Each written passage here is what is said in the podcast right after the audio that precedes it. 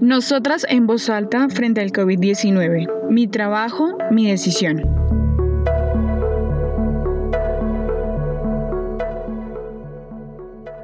Hoy hablamos sobre los riesgos de violencia social y laboral que se agudizan con el COVID-19 para las trabajadoras sexuales en Colombia y Bolivia. Soy Jane Ochoa Ruiz y en este segundo episodio les cuento parte de esta historia.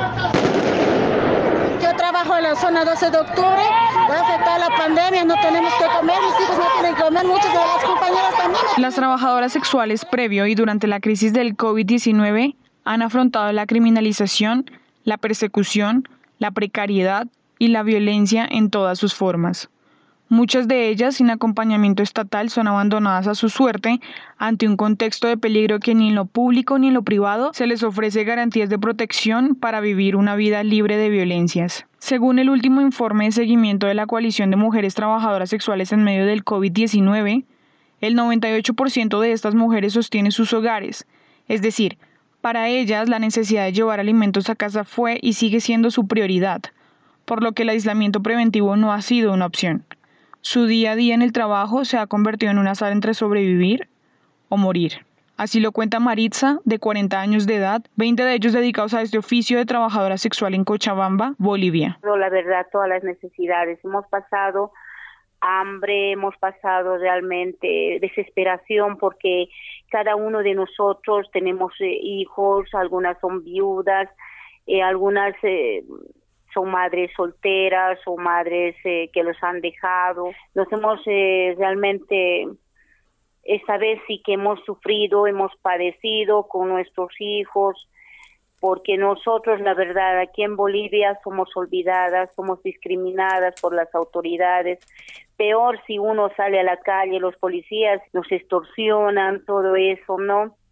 Y cuando uno sale a la calle en la noche, los peligros que nosotros podemos pasar, nos roban, aparte de robarnos, nos, nos pegan en la calle y yo ruego, ¿no? A siempre a las autoridades que nos puedan apoyar. No hemos tenido mucha ayuda. La verdad, ha habido mucha hambre, mucha desesperación de las madres por llevar el pan del día a su casa, ¿no? Por darles a sus hijos. Maritza denuncia que las autoridades policiales siempre tienen excesos con ellas, más cuando las encuentran en el espacio público. Queremos que aquí en Bolivia se legalice el trabajo, el trabajo sexual. ¿Por qué le voy a decir esto? Nosotros somos discriminadas como trabajadoras sexuales que somos de la calle por la policía. Otro, por nuestras mismas compañeras antiguas.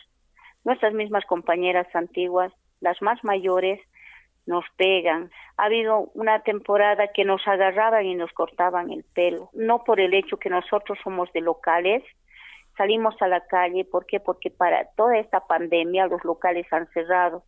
Hemos sido vilmente golpeadas, nos han echado hasta con orín las señoras de la calle. Por ese motivo nosotros eh, hemos buscado ayuda para todas las compañeras, en donde no hemos encontrado. Varias de ellas han sido víctimas del permanente acoso en el espacio público por parte de las autoridades policiales y organizaciones ilegales en sus territorios. Ese acoso ha caldeado los ánimos entre ellas mismas, al punto de que han surgido nuevas tensiones entre las trabajadoras que hoy, en medio de la pandemia, se disputan el espacio público ante la imposibilidad de ofrecer sus servicios de compañía con fines sexuales en establecimientos privados. Nosotros somos discriminadas como trabajadoras sexuales que somos de la calle por la policía, ya uno por la policía, otro por nuestras mismas compañeras antiguas, nuestras mismas compañeras antiguas las más mayores nos pegan. Ha habido una temporada que nos agarraban y nos cortaban el pelo, no por el hecho que nosotros somos de locales, salimos a la calle, ¿por qué? Porque para toda esta pandemia los locales han cerrado. Hemos sido vilmente golpeadas, nos han echado hasta con orín las señoras de la calle. Por ese motivo nosotros eh, hemos buscado ayuda para todas las compañeras, en donde no hemos encontrado.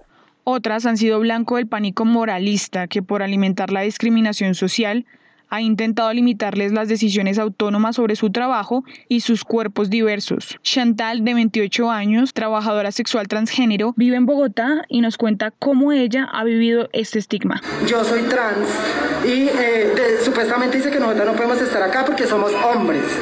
Supuestamente la alcaldesa dice que nosotras podemos salir, que nosotros normalmente podemos salir según el género que nos identifiquemos.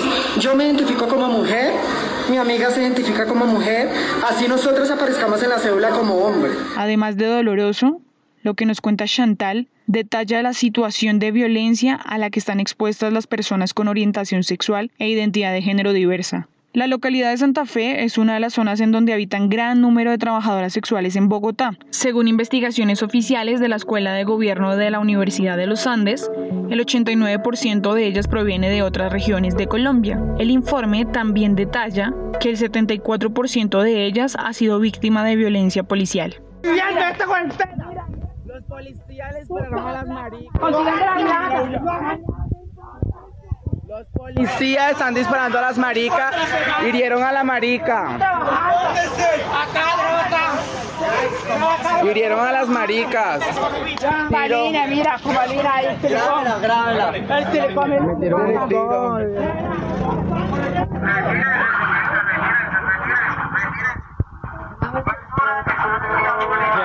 Los policías no están haciendo nada están regados.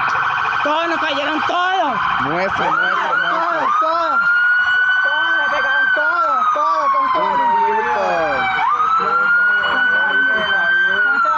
Y no hicieron nada. Para el Ministerio de Salud en Colombia, 15.000 mujeres cisgénero están en riesgo de sufrir feminicidio y las trabajadoras sexuales entran en esa población de riesgo.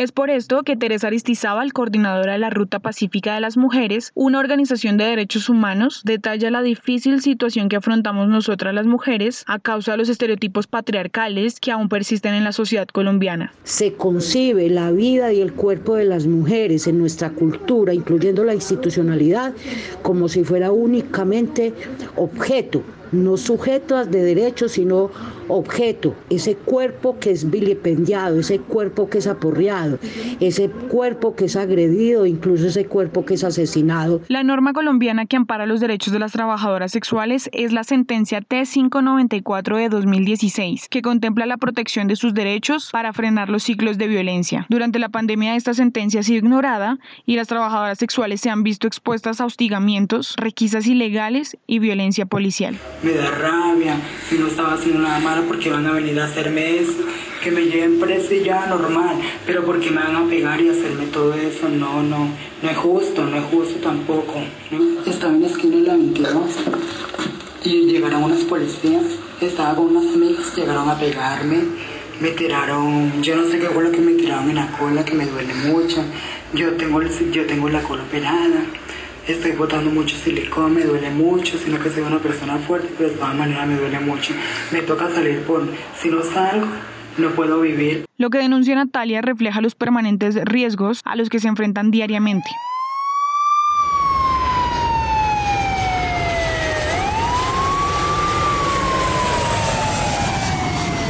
A 2.600 kilómetros de Colombia, en Bolivia, a pesar de que no existe una normativa que prohíba el trabajo sexual, tampoco existe una intención de regularla lo que trae consigo efectos directos en el tipo de atención que reciben en salud, tal como lo contempla la Ley 3729 sobre el acceso a controles médicos y la limitación a una atención en salud integral. La Ley 3729, por ejemplo, las obliga a llevar siempre un carnet actualizado y aprobado de salud que las responsabiliza legalmente a ellas y no a sus clientes por cualquier caso de transmisión de VIH vamos cada tres semanas al control médico y la doctora nos lo firma eh, diciendo que estamos sana, ¿no? Eh, le pone su firma que hemos ido a nuestro control y con ese cartón de sanidad nos agarran también en cualquier local. Pero yo no estoy de acuerdo porque si el para mí el trabajo sexual es trabajo, deberían mejor obligar al cliente, que el cliente es el que va y nos busca, a que él pase con su cartón de sanidad. porque nos ven como que fuéramos las enfermas Hasta la fecha, el Servicio Departamental de Salud SEDES ha negado aprobar los carnets de salud. Las trabajadoras sexuales no pueden trabajar legalmente, pero, como ya hemos escuchado, tampoco están recibiendo ningún tipo de ayuda por parte del Estado. Sin embargo, en Bolivia, cuando una mujer trabajadora sexual intenta ampararse en la ley de tratamiento de denuncias, tan solo 4 de cada 10 de ellas logran tener acceso gratuito a estos servicios legales. Cuando entramos a alguna institución y te preguntan, por decirle, en la policía, ¿Dónde trabaja? Nos pregunta. Y uno tiene que decir la verdad. Soy trabajadora sexual. Ah, los policías nos tratan. Ay, puta había sido. Y los papeles que tú quieres hacer de alguna denuncia lo ponen a un lado. ¿Qué se llama eso? Discriminación.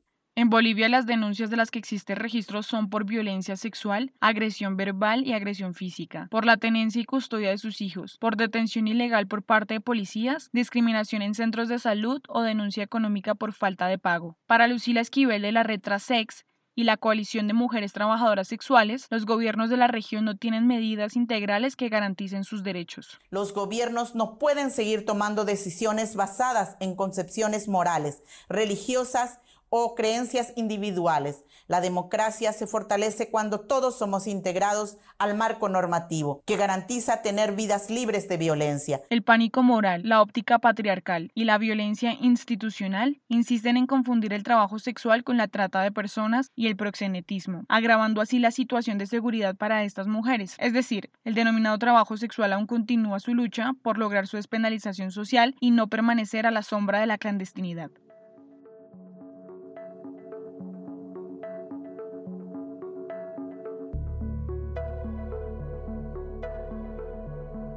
Nosotras en voz alta, frente al COVID-19. Mi trabajo, mi decisión. Es un podcast en el que periodistas de América Latina alzamos la voz para que las trabajadoras sexuales sean escuchadas. En el próximo capítulo hablaremos de las estrategias, redes de autocuidado y apoyo colectivo que han creado las trabajadoras sexuales a raíz de la pandemia. Este contenido fue producido y dirigido por María Mónica Acuña, Jane Ochoa Ruiz, Felipe de Boissier, Esther Mamani y Nelly Cori, con la mentoría de Aymara Lorenzo. Esta historia fue creada en la Mediatom Resonar, organizada por Chicas Poderosas y la UNESCO, con el apoyo de Google News Initiative. Para escuchar todas las historias sonoras creadas de forma colaborativa y interdisciplinaria por mujeres y personas no binarias de Bolivia, Colombia, Ecuador y Venezuela, visita chicasporerosas.org barra diagonal historias resonar.